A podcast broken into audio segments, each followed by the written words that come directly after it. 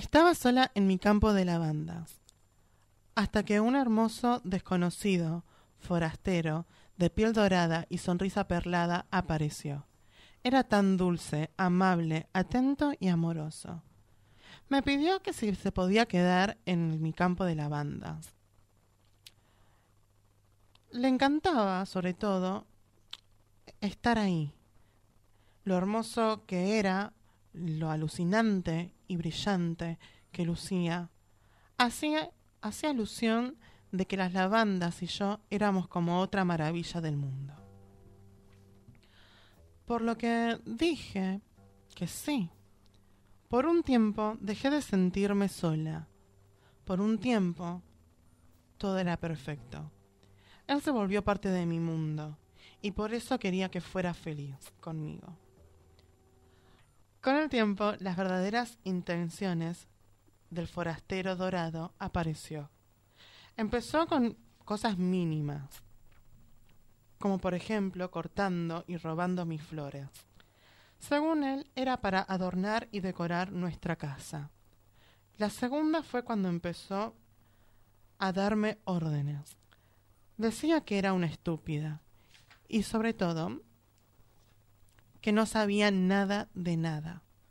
Luego empezó a sacarme mi voz y jugar conmigo de una forma cruel. Casi le dejo deshacer mi naturaleza. Casi construye edificios en mi campo. Ese fue mi límite, cuando casi incendia mi bosque. Y ahí me di cuenta que el hermoso forastero de oro era un narcisista un narcisista dorado. Hola, soy Didi y quiero que sean bienvenidos. Bienvenidos al mundo según Didi. Hoy hablaremos de narcisismo, pero primero hablaremos de Narciso. Sí, por si no saben un poco sobre la historia, lo que les quiero contar acá es de dónde proviene la palabra y el tema de narcisismo. Pero bueno, pero primero, como dije, hablemos de Narciso. Narciso era un hombre muy hermoso y todo el mundo se enamoraba de él. Él no podía amar a nadie, porque sus ojos solo eran para él. Entonces, mm, ahí es donde entra la diosa Vermes, la diosa de la venganza, para castigarlo.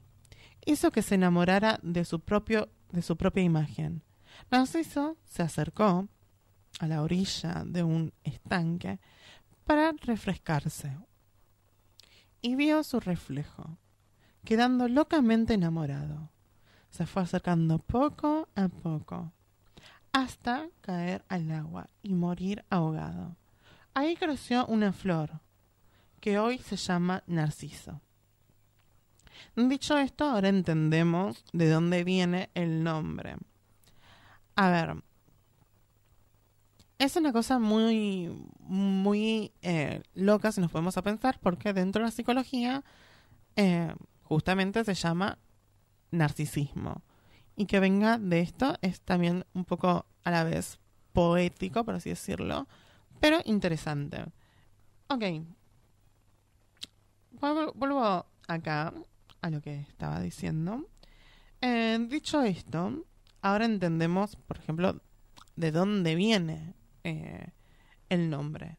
De las relaciones poco sanas también tenemos que decir que un narcisista son las peores relaciones había así por haber. Creo que eso igual todos nos dimos cuenta. A ver, no hay que ser tampoco muy muy pocos inteligentes para saber que una relación con una persona narcisista, tanto como familia, amigo, mm, novio, pueden ser relaciones que al tiempo terminen perjudicándote. En fin, sigamos. El narcisismo en sí en realidad no es malo. O sea, el extremo es lo que está mal. Y el extremo es lo que nos pueden destruir. Pero como dije, el narcisismo no es malo por completo. O sea que en sí, en su totalidad, el narcisismo no, no, no afecta y no es malo. Cosa que, por ejemplo, si lo ponemos en situaciones que son más extremistas o que son de límite, ahí ya lo es. Pero poco a poco vamos a ir adecuándonos con el tiempo y con los minutos que vamos pasando. Ok. Em, justamente el porqué del, narcisismo, del narcisismo en sí no es malo, es porque también trata del amor a sí mismo. Y como dije, tipo, muchas veces el amor a sí mismo, hacia uno mismo, no es malo, no daña, no lastima, etc. En fin, em, los niños, las niñas, son narcisistas, ya que al nacer solo tienen conciencia de ellos mismos, por lo cual solo se puede amar a ellos. Pero poco a poco crecen y se dan cuenta de, sus, de su entorno, siendo conscientes de que hay otras personas. Por general esto básicamente em, se genera en a la edad de los 13, 12 años, cuando empiezan a interactuar, cuando empiezan también, por ejemplo, eh, a luchar militar, por ejemplo. Ejemplos. Em, de que se dan cuenta de que no, no son nada más que uno, sino que hay más gente alrededor. Em, como dije, son conscientes también de que hay otras personas cuando pasan este límite de edad y van creciendo de a poco a poco. Eh, van enfocándose también en otras personas. Este amor narcisista es fundamental para el desarrollo. Así que esto es prestar atención de que para el desarrollo es importante estas ciertas cositas. Em, necesitamos ese narcisismo primario. Ahora quiero que también se imaginen una línea donde vamos a poner acá arriba, o sea, bueno, las personas que me pueden ver van a poder ver que estoy señalando arriba. Eh, acá arriba vamos a poner cre eh, el, narcisismo, en carencia. Y lo vamos a poner como un color blanco. Y abajo en excepto. Y lo vamos a poner en color negro. Em, y como en el medio vamos a poner el narcisismo que por general todos en sí tenemos un poco, que es un límite que no traspasa ni al no tener un poco de este amor propio ni tener esta cosa que es enfermiza ya. Que lo vamos a poner como en un color gris. Eh, ¿Por qué? Porque acá se, se, se, empieza a ver un chequeo sobre em, las cosas en sí de... Em, ay, no me sale la palabra. Estoy, me bloqueé. me, me acabo de bloquear en mi propio programa. Esto es así. Este es mi mundo y en mi mundo yo a veces tengo bloqueos. Em, sobre todo también el hecho de que dentro del narcisismo, como dije, todas las personas en sí somos un poco narcisistas. Pero somos tenemos un narcisismo que es necesario para el bien común, para el desarrollo propio y para no pasar ciertos límites, que acá va también de la mano con el ego propio, pero el ego propio sería también un poco del narcisismo. Em, como se decía, eh, no tener un poco de ese narcisismo puede llevarnos a un como un desequilibrio en sí de nuestra personalidad, de nuestra persona. Y tener un narcisismo eh, sobrecedido justamente puede llevar a lastimar a otras personas. Entonces siempre hay que mantenernos acá en este punto medio. Pero ahora voy a hablarles sobre las características que tiene eh, el narcisismo. Primero principal, un patrón eh, que tiene esto de los narcisistas, acá, acá es donde tienen que prestar atención, porque ahí es donde se pueden dar cuenta si tiene una persona narcisista al lado de ustedes o si ustedes son las personas narcisistas, que es importante. Ok, uno de los eh, el primer patrón justamente es el patrón de comportamiento de grandeza. Se creen eh, que son lo más importante del mundo y tienen un nivel alto del egocentrismo. O sea que para ellos son personas perfectas, espléndidas, que, que su ego es inquebrantable, inquebrantable. Eh, segundo, se sienten especiales. Creen que están por encima de todo y por eso se rodean de gente que justamente pueden obtener algo y están a su nivel. O sea que el narcisista no se va a rodear con, con personas que no le pueden tener algo que robarle. También eh, esto hace que, o sea, que te hagan sentir, sentir inferior, poco útil, poco válida, un cero, prácticamente un cero a comparación de, de ellos. Suelen infravalorar a los demás. ¿Qué quiero decir con esto? Por acá vamos a entrar en un punto muy interesante sobre em, cómo, por ejemplo, el narcisista lleva em, esta, esta falsa cara de... Porque obviamente si nosotros en sí chequeamos y vemos que la persona en sí busca algo de nosotros y lo busca de una manera tan horrible, no vamos a caer, sinceramente. Entonces acá entra la cara del hombre bueno o la mujer buena. Por lo general, igual chequeadamente, si, em, por lo general las personas narcisistas, la mayoría son hombres. Los hay mujeres, pero en su mayoría eh, en sí es algo que afecta más a los hombres que a las mujeres. Pero vuelvo a repetir, no saca el hecho de que haya mujeres narcisistas. Eh, pero volviendo acá al tema, Em, justamente va a poner una cara de, de, niño bueno. Te va a lavar, te va a dar dulces, te va, te va a hacer una persona muy feliz hasta que pueda obtener todo lo que él necesita. Cuando él deja de obtener esa cosa que necesita, ahí llega a entrar el punto que es más importante, que es te abandono. ¿Ya terminó? Over. Ya no hay más nada que necesite de vos, ya no necesito más nada de vos entonces me da igual lo que quieras o no. En fin, vamos acá con el 3. Muestran codicia y abusan de los demás. Para ello no les importa tus objetivos, sino que les des lo que él necesita. O sea, para ellos lo más importante va a ser sus objetivos. Así tengan que dañarte psicológicamente, lo más importante para ellos van a ser sus objetivos.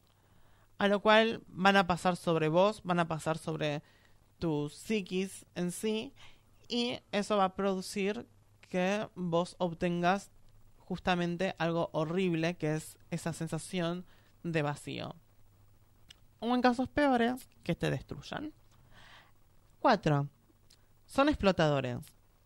Eh, como siente que están por encima, no importa si deben abusar de tu mente para conseguir lo que quieren o no, obviamente, tipo, van a explotarte. Como dije anteriormente, en realidad van bastante de la mano eh, con lo que dije de que em, son abusivos y son muy codiciosos. Van a explotarte, van a dañarte, van a hacer todo lo posible para obtener lo que ellos quieren. 5 eh, no aceptan la crítica. Se creen perfectos. Acá es lo que entra muy interesante, que es algo como que vos le podés decir a la narcisista, che, boludo, boluda, hay algo acá que no, no está agarpando y lo estás haciendo mal. El narcisista, al saber que vos le dijiste que hay algo que está haciendo mal, el narcisista va a tratar de huir. A lo cual, tipo, si nos ponemos a, pensar y a, chequear sobre todo en sí, es una cosa bastante, bastante heavy, porque no puedes interactuar con, esa persona. No puedes decirle qué es lo que está haciendo mal, porque va a pensar que le tenés envidia. Y acá entra justamente em, también sobre la empatía cero, que es el 6. Que el 6 es empatía cero. No es capaz de sentir. O sea, yo creo que no hace falta tanto explicar la 6 porque obviamente ya se, entiende por sí sola. Em, pero va ligada también mucho con la 7, que es tienen mucha envidia. ¿Qué quiero decir con esto? Tipo, por ejemplo, ponerle que al narcisista lo despiden del trabajo. Van a decir que fue por envidia, que fue porque él es el, era el mejor y fue tan bueno en su trabajo que lo tuvieron que echar. Una cosa así básicamente ridícula. Pero justamente es algo que suele pasar. quiero hablar también sobre un poco sobre que, eh, el amor del narcisista. Acá hay algo muy interesante que leí y que escuché que me gustó muchísimo que dice, el amor al narcisista no hay uno enamorado. No hay uno enamorado del otro. Hay dos enamorados del uno. O sea, que cuando te enamoras de un narcisista, no es que vos nada más te enamoraste. El narcisista también está enamorado, pero de él mismo. Y eso es como súper loco si se lo ponen a pensar. Em, no importa en realidad lo que hagas. El narcisista no te ama, no va a amarte. Em, lo que sí ama, lo que le podés aportar, eso lo va a amar hoy, ahora y siempre hasta que te lo arrebate. Em, y no hay lugar para dos. Al no haber lugar para dos, tipo, el narcisista no soporta que otros brillen como él. Acá también voy a hablar un poco sobre un poco de historia personal. Porque ya que este es mi mundo y ya que me gusta hablar sobre mí, les voy a adentrar un poco sobre em, cómo superar ciertas cosas. Qué increíble que yo se diga esto, porque es verdad, tipo, esto se llama el mundo de Didi. El mundo según Didi. Solo muy narcisista, ya lo sé. Em, pero tengo mi narcisismo bueno, eh, todo esto para decir que soy una narcisista, pero una narcisista buena y dulce. Amén. No, eh, em, una de las formas para poder desarrollar sobre cómo superar relaciones con narcisistas, justamente trata sobre poder hablarlo. Yo hace poco estuve saliendo de una relación de una persona narcisa, narcisista, que literalmente fue una sensación tan horrible, tanto porque yo también soy, fui como conté en anteriores eh, programas de, El Mundo según Didi, y que hablamos sobre dependencia emocional, yo dependía muy emocionalmente de esta persona. Entonces cuando al fin también puedo recuperar un poco sobre mi cordura, sobre ver qué, era este daño que estaba haciendo, puedo entender sobre cómo separar ciertos extremos. En realidad lo mejor que puedes hacer con una persona así es un contacto cero. Si es necesario bloquearlo, si es necesario eliminarlo, más que nada por un simple hecho, que es el de mm, el narcisista siempre va a volver.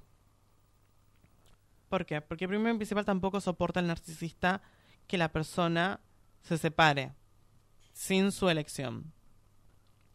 Entonces lo que hay que estar siempre pendiente es que te prepares para una guerra psicológica y esa es la parte difícil, prepararse para una guerra psicológica.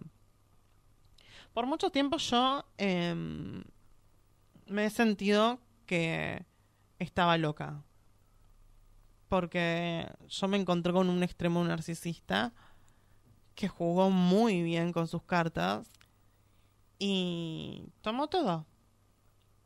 Tomó, tomó mi luz, tomó mi, ser, tomó mi persona. Em, y descubrir que, lo complicado que es. Eh, mientras tanto, mando saludos a Vero, a Osvaldo, les mando muchos saludos. Eh, porque también estoy transmitiendo por Instagram. Eh, así que, nada, acá ya escuchan los saludos. Pueden mandarnos saludos también eh, a Radio Viral, que después me lo traen y les mando saludos para cuando termine el programa. Em, estoy saliendo con una persona, no saliendo románticamente, sino saliendo en una amistad con una persona que era una persona tóxica, eh, venenosa que fue arrebatando, como dije, cada parte de mí. Y llegó un punto en que yo no me conocía.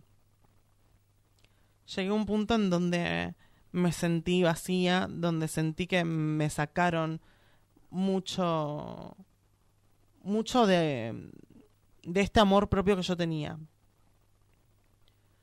Y cada vez que lo hablaba, cada vez que lo mencionaba con personas que en parte también eran del mismo entorno, me hacían sentir también un poco de que si vos sabías cómo era esta persona, ¿por qué seguiste?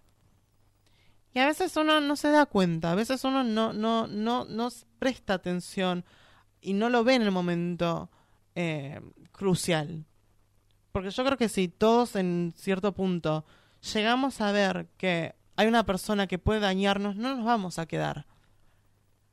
Pero me hicieron sentir que estaba loca, cuando en realidad no lo estaba. Que no... Que, prácticamente como si me lo hubiera buscado. Y eso fue una sensación tan horrible. Hasta que fui a mi depiladora, eh, que le mando un enorme beso a Depilovers. Eh, yo tiro chivos ya, ya para la próxima sesión gratis. Que me encontré una persona que, que me pudo entender. Y no sabía lo tanto que necesitaba que alguien me entendiera, que me dijeran, vos no tenías la culpa. Vos no, no tenés que por qué castigarte es normal que sientas esta sensación de, de, ira, de venganza, de dolor, porque eh, prácticamente fue al donde te orilló. Siento un enorme vacío emocional y ya lo he dicho también en, en anteriores programas que los pueden escuchar. Eh, le mando un saludo a ese. Em, estoy atrayendo gente de, de, acá. Eh, he sentido un enorme vacío emocional a base también de esto. De, de sentir que alguien abusó psicológicamente, mentalmente de mí. Em, me encantaría poder, por ejemplo, llorar. Ahora, por ejemplo, tengo ganas de llorar, sinceramente. Pero no puedo. No puedo, no, no me sale eh, em, no, no es algo que, que, que ahora naturalmente se me brindaba. O sea, ¿a qué punto un narcisista pudo destruirme? Al punto de que hoy en día yo quiero expresar una emoción, una emoción para poder descargar eh, esta sensación y eso también se fue algo que me robaron. Yo quiero dar un mensaje que me parece muy importante que es no juzguen, no vayan tan de la ligera cuando una persona le está diciendo no me siento bien por lo que pasó. No digan que fue su culpa. No hay nada peor que a una víctima que fue víctima de un narcisista le digas que fue su culpa. Porque literalmente yo todavía tengo recuerdos de estas noches en mi hermoso campo de lavanda donde sentía que estaba loca. Donde sentía que puede ser, es verdad, y si me lo busqué, y si me lo merecía, que es una pregunta que en realidad nunca tendrías que hacerte. Y es horrible ser la víctima. No hay nada más horrible que ser víctima de tanto un abuso físico, tanto como un abuso mental. Las víctimas no queremos ser víctimas. Fue lo que prácticamente nos obligaron a hacer. Entonces, también es normal que quieras recaer si fuiste una víctima de un narcisista o una narcisista que quieras recaer. Y es muy difícil no recaer. Y lo sé y lo recontraentiendo porque nos hicieron creer que sin ellos no somos nada. Nos hicieron sentir que no valemos nada. Pero cada vez que vos te vas obligando a vos misma o a vos mismo a salir de esa zona de confort, a tratar de vencer esa adicción, es el momento justo donde vas a poder encontrar que tu campo de lavanda todavía no fue destruido. En tanto a mí y mi hermoso campo de lavanda, tuve que caminar hasta la orilla de un río, un lago, un recipiente, no sé qué carajo será eso, para poder ahogar al narcisista que se coló dentro de mi mundo. A lo cual nacieron unas hermosas flores de narciso, pero que siempre quedan esas marcas en uno. Así que recuerden bien, estoy muy agradecida de estar acá con ustedes. Les mando muchísimo amor, muchísimos besos y nos vemos en el próximo El Mundo según Didi.